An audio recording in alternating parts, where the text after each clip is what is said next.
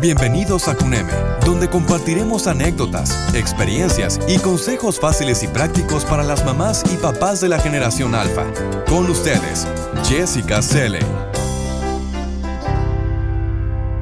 Hola, hola, ¿cómo están? Bienvenidos a Brinquitos al Mundo. Este es el podcast de CUNEME. Yo soy Jessica Luque, la voz que te acompaña, y en este episodio vamos a hablar de cómo se produce el viento. Además, del significado de los colores que utilizamos en la decoración navideña y también de las propiedades de las uvas. Pero antes de iniciar con la emisión del día de hoy, quiero recordarles que aún queda un día y horas de este buen fin. Así que te invitamos a que nos visites en www.cunemet.com y conozcas nuestra gama de muebles infantiles. Te van a encantar. Tenemos camas, literas, cunas, armarios y mucho más así como ofertas que estamos ofreciendo solo para ustedes. Están hechas y creadas especialmente para ti que nos estás escuchando. Así que por favor no te pierdas estas ofertas que están más que increíbles. Y ahora sí, vámonos con la pregunta, preguntora.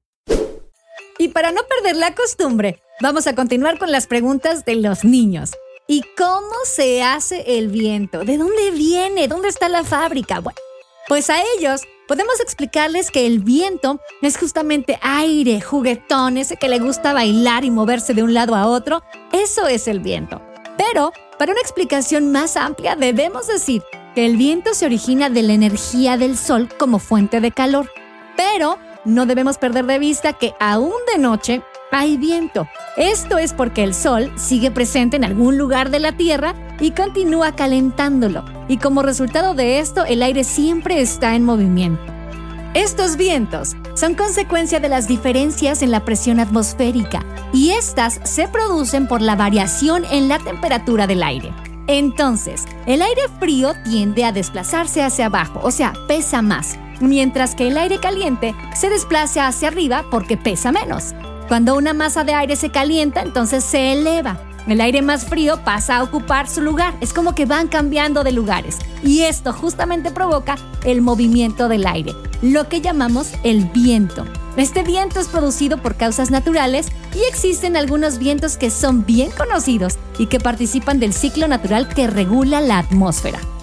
También se producen vientos de manera más global según la altura. Por ejemplo, entre el Ecuador y los polos hay mucha diferencia de temperaturas y esto provoca un movimiento de aire muy grande, caracterizado por producir vientos estacionales, monzones o tormentas que todos los años más o menos ocurren en las mismas fechas. Otros factores que influyen en el viento son la brisa del mar y los ciclos de las mareas. Por eso en las zonas de costa es muy común que haya más vientos y este sea mucho más variable.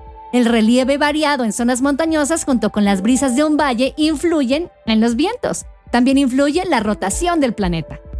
Y ya que estamos hablando de viento, ¿quién no ha oído hablar de la rosa de los vientos?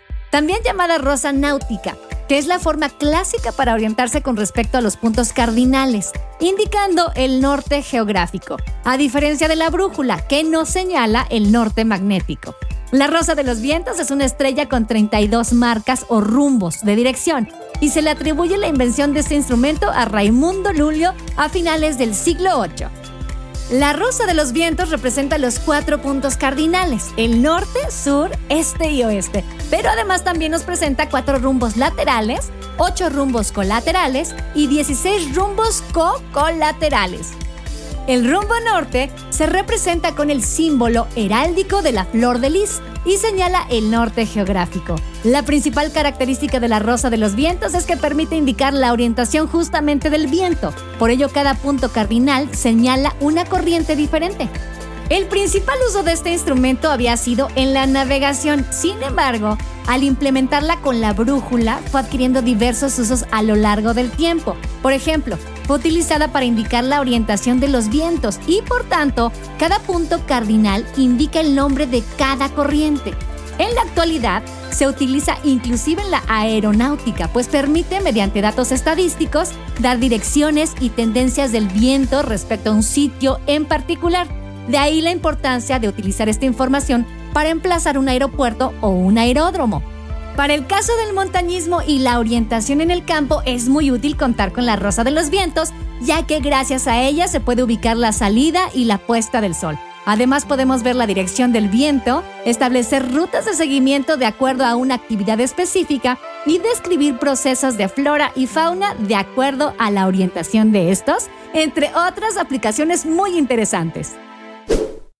Y ahora damos paso a... Se me prendió el foco.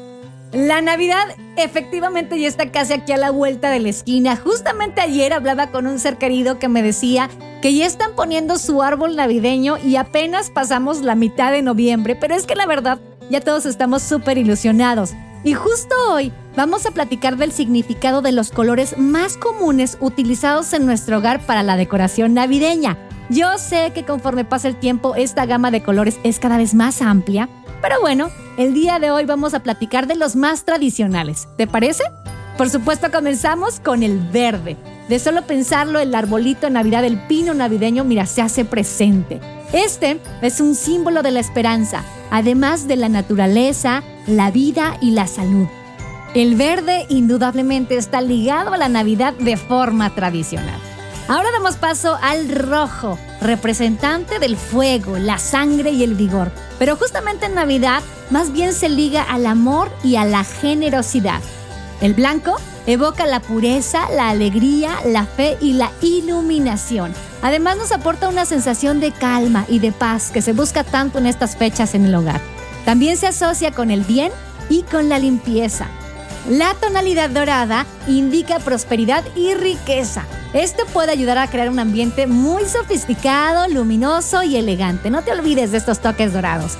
Además, el negro nos aporta sobriedad, refinamiento, elegancia, misterio y profundidad que a veces es necesario para los toques navideños. El azul es un color frío y representante justamente del invierno. El azul se utiliza como protección y transmite seguridad, honor y lealtad. El color del cielo, del mar, del agua, de la lejanía, tiene un efecto relajante. Se dice que el color más frío es el azul verdoso. Es el color que más asociamos a la armonía y confianza. Es el color espiritual, de lo vasto, de lo sereno, de lo profundo. Por eso el azul también está presente. El color amarillo es el color del sol, del oro y también del azufre. Es el color muy luminoso que produce alegría y diversión. Un color que se liga al optimismo y al entendimiento. Ahora damos paso al púrpura. A este se le asocia con el poder y la realeza. Además también tenemos aquí el naranja, que se asocia con la fiesta, con la seguridad, la excitación y la juventud. Yo sé que sin importar cuál sea el color que prefieres tú y tu familia, el color ese que tú elijas, seguramente todos quedarán maravillosos para tu hogar en esta Navidad. Ahora vamos con una charla muy dulce, platicando con las frutas y las verduras. En esta ocasión hablaremos de las uvas. La uva. Bueno, ya venimos de la Navidad y yo la verdad es que sí, después de la Navidad, lo único que pienso en frutas son las uvas. Esta es una fruta que crece en racimos apretados. Su pulpa es blanca o púrpura y de sabor dulce. Se consume como fruta fresca o como zumo. Aunque su utilidad principal es la obtención de vinos, también se realizan algunas conservas con ellas. Puede ver, fíjate, uvas negras, moradas, amarillas, doradas, púrpuras, rosadas, anaranjadas o blancas. Aunque estas últimas son realmente verdes. Yo siempre lo he dicho. ¿Cuál uva blanca? Parece verde. y justamente es que sí, estas verdes, fíjate, proceden de las uvas rojas por su mutación de genes que hace que no desarrollen una sustancia que se llama antocianinas, siendo estas las que le dan la pigmentación. Entre los tipos de uvas podemos encontrar las cultivadas de manera comercial, que se pueden clasificar como la de mesa o la de vino. Los cultivos de uva de mesa tienden a dar frutos grandes, sin semilla y con una piel relativamente delgada. Y las uvas de vino son más pequeñas, dulces, con semillas y con pieles mucho más gruesas. Pues fíjate que gran parte del aroma del vino proviene justamente de la piel de la uva. Hay muchos tipos de uvas, pero aquí te vamos a platicar de algunas variedades, como la uva moscatel, que es la más popular debido a su delicado aroma y sabor dulce. Es de granos grandes, redondos, lisos, con piel blanca, negra o roja. Otra más es la Sweetwater. Es una uva de piel fina, color verde y sabor menos pronunciado. Tenemos también a la lambrusca. Es una variedad americana de piel dura. Otra más es la muscadina, de Estados Unidos y de frutos de color bronce. En España, la uva embolsada de mesa Vinalopó goza de denominación de origen y se produce en la provincia de Alicante. En cuanto a las uvas pasas, las más apreciadas se obtienen de las variedades sin semillas, de acidez baja y ricas en azúcares. En España, las pasas de Málaga poseen denominación de origen. Estas uvas pasas de gran calidad son grandes, dulces, con pepitas y proceden de la uva moscatel. Las pasas de Corinto deben su nombre a la ciudad griega homónima, donde se cultivan desde hace miles de años. Se identifican por su color oscuro, pronunciado aroma, carecen de pepita y son mucho más pequeñas que el resto. Las pasas sultanas son uvas pasas de color claro, sin semillas y extraordinariamente dulces, por lo que son las más empleadas en la repostería y en la pastelería. Las variedades de uva destinadas a la elaboración de vino de mesa deben presentar acidez relativamente alta y un contenido moderado en azúcares. Las variedades más extendidas para elaborar los vinos blancos son Palomino, Macabeo, Malvasia, Moscatel, Chardonnay y Garnacha Blanca. Y para la elaboración de vino tinto está la garnacha tinta, Cabernet Sauvignon, Merlot, Pinot Noir, Syrah, Cariñeña, Tempranillo, Tintorera y Graciano, entre otras. Bien sabido es que la uva nos proporciona muchos beneficios a la salud. Es considerada como una fuente de energía por su gran contenido de vitaminas, especialmente las vitaminas del grupo B. Además de que tiene un porcentaje muy alto en agua, estamos hablando de un casi 80%, y por sus propiedades antioxidantes. En general su aporte es de hidratos de carbono. Vitamina C, ácido fólico, fibra, potasio, magnesio, tiene fósforo, fitonutrientes del tipo del resveratrol y flavonoides, así como vitamina C. Decíamos ya que su contenido de agua es muy alto, del 80%. Esto nos ayuda a aligerar el organismo. Además, por su contenido de potasio favorece el buen estado de las arterias y el corazón. Esto mejora la vasodilatación y disminuye el riesgo de trombosis. Su calcio y otros elementos alcalinos estimulan el hígado, este que es un órgano que equilibra la acidez de la sangre y la limpia. Por su contenido en fitoquímicos, nos ayuda al equilibrio glucémico de la sangre porque estimula al páncreas y a la producción de insulina. Tiene además pteroestilbeno y las saponinas, que son dos sustancias de nombre muy raro, y aquí lo único importante es que gracias a ellas nos permiten la absorción del colesterol en el aparato digestivo. Decíamos que también tiene flavonoides, incluyendo la quercetina, la catequina y la antocianina. Estos favorecen el flujo sanguíneo en las arterias y combaten la arteriosclerosis. El resveratrol, las antocianinas y el resto de antioxidantes presentes nos protegen contra el desarrollo de ciertos tipos de cáncer, como el de próstata y el de colon. Los antioxidantes flavonoides se caracterizan por reducir el daño que los radicales libres causan en los ojos, por lo que puede prevenir algunos problemas oculares. Además, la uva, por su efecto diurético, ayuda con los problemas en la retención de líquidos. Mejora las funciones intestinales ya que posee propiedades laxantes. El que decíamos, el resveratrol, es una sustancia que puede ayudar a retardar el proceso del envejecimiento de la piel. Y por si todo esto, como siempre, nos pareciera poco, es un gran cicatrizante y una gran protección contra las agresiones en la piel, especialmente las provocadas por el sol y la polución. Además, a mí las uvas se me hacen esas frutas súper fáciles de llevar, una súper lavada, las pones en el recipiente y para una merienda, un snack rápido, un bocadillo para los niños. Ojo, para los niños ya los grandecitos que tienen dientes, si no son bebecitos, bueno, ya sabes que tenemos que cortarlas, revisar que no tengan semilla y a algunos inclusive les gusta que les quites la piel.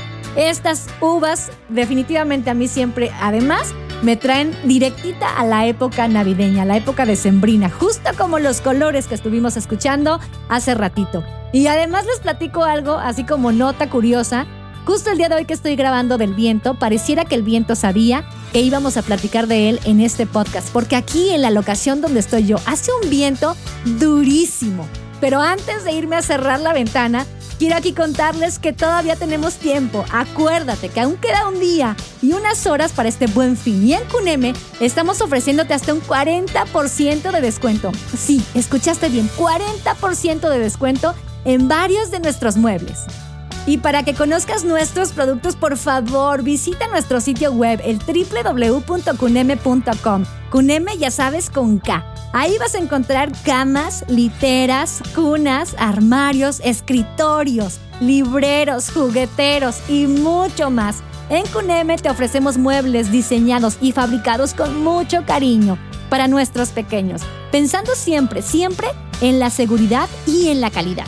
Además, acuérdate que podemos ayudarte en el diseño de la decoración de tus habitaciones para que los niños se diviertan en un espacio muy especial.